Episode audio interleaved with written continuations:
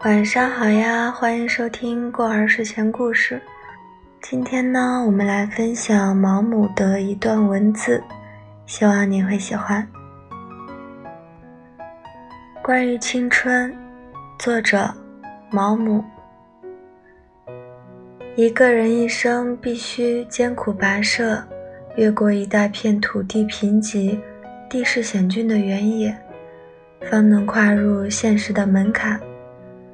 说青春是幸福的，这只是一种幻想，是已经失去了青春的人们的一种幻想。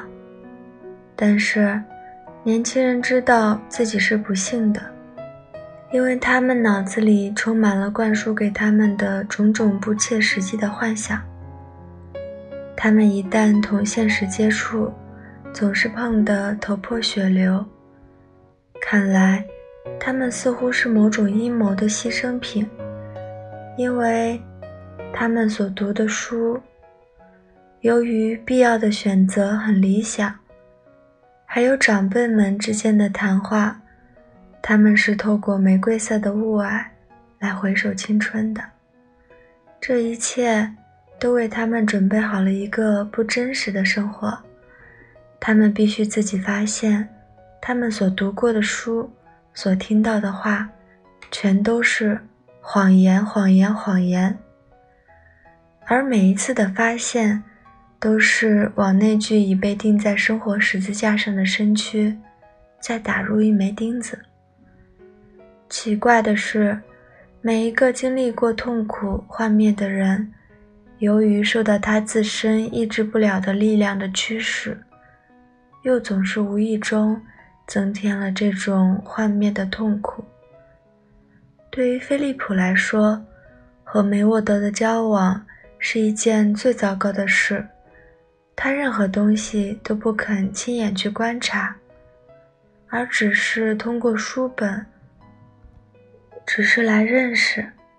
他是危险的，因为他欺骗他自己，达到了如痴如狂、诚心诚意的程度。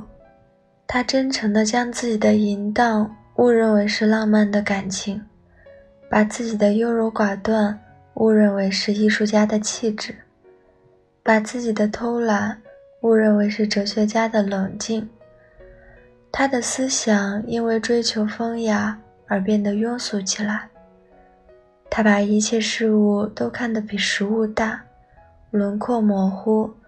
还给他们蒙上一层多愁善感的金色雾霭。他扯谎，自己却没有意识到；别人为他指出来时，他却说谎言是美好的。他是个理想主义者。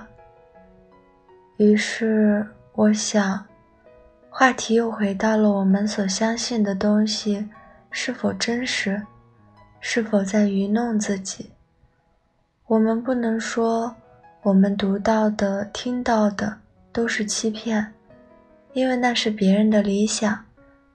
理想和现实，想象和实践本来就是有差距的。我们只是不能按照我们所读到的和听到的做，因为青春是自己的，想象也应该是自己的。青春是面对现实。去想象的能力，而不是按着别人的想象来欺骗自己。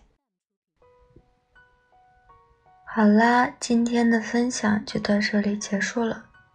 刚才突然一阵冷风，好像声音有一点变得怪怪的，但是也不舍得删掉，就晚安。